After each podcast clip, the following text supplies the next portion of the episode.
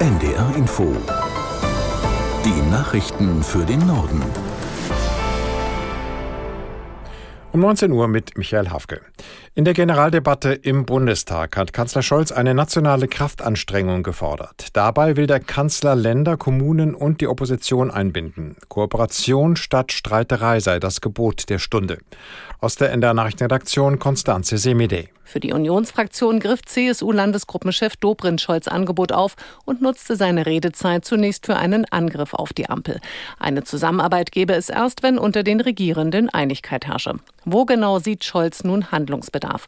Deutschland müsse moderner, schneller und sicherer werden, forderte er. Und nach den Worten des Kanzlers gelingt das so. Genehmigungsverfahren beschleunigen, Wettbewerbsfähigkeit der Wirtschaft stärken, Verwaltung digitalisieren, ausländische Fachkräfte ins Land holen und gleichzeitig irreguläre Migration steuern.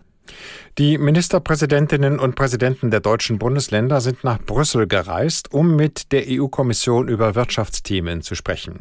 Sie wollen sich heute Abend und morgen zum Beispiel dafür einsetzen, dass ein subventionierter Industriestrompreis für energieintensive Firmen eingeführt wird. Niedersachsens Ministerpräsident Weil sagte zum Start der Gespräche, für große Industrien sei es eine große Herausforderung, klimaneutral zu werden. Wir reden beispielsweise über die Marktbedingungen.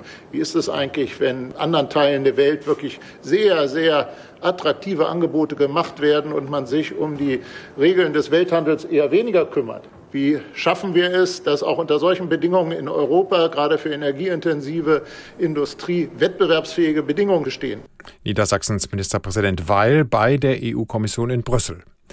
Auf einem Marktplatz im Osten der Ukraine ist nach Behördenangaben eine russische Rakete eingeschlagen. Mindestens 16 Menschen wurden demnach getötet, mehr als 30 weitere verletzt. Der Einschlag ereignete sich knapp 20 Kilometer südwestlich von Bachmut. Von russischer Seite liegen bislang keine Angaben vor. Die deutschen Basketballer stehen in der Weltmeisterschaft in Manila im Halbfinale. Sie gewannen das Viertelfinale gegen Lettland mit 81 zu 79. Aus Manila Armin Lehmann. Lettland war der erwartet unangenehme Gegner, doch wie so oft bei diesem Turnier kamen von der Deutschen Bank die entscheidenden Impulse.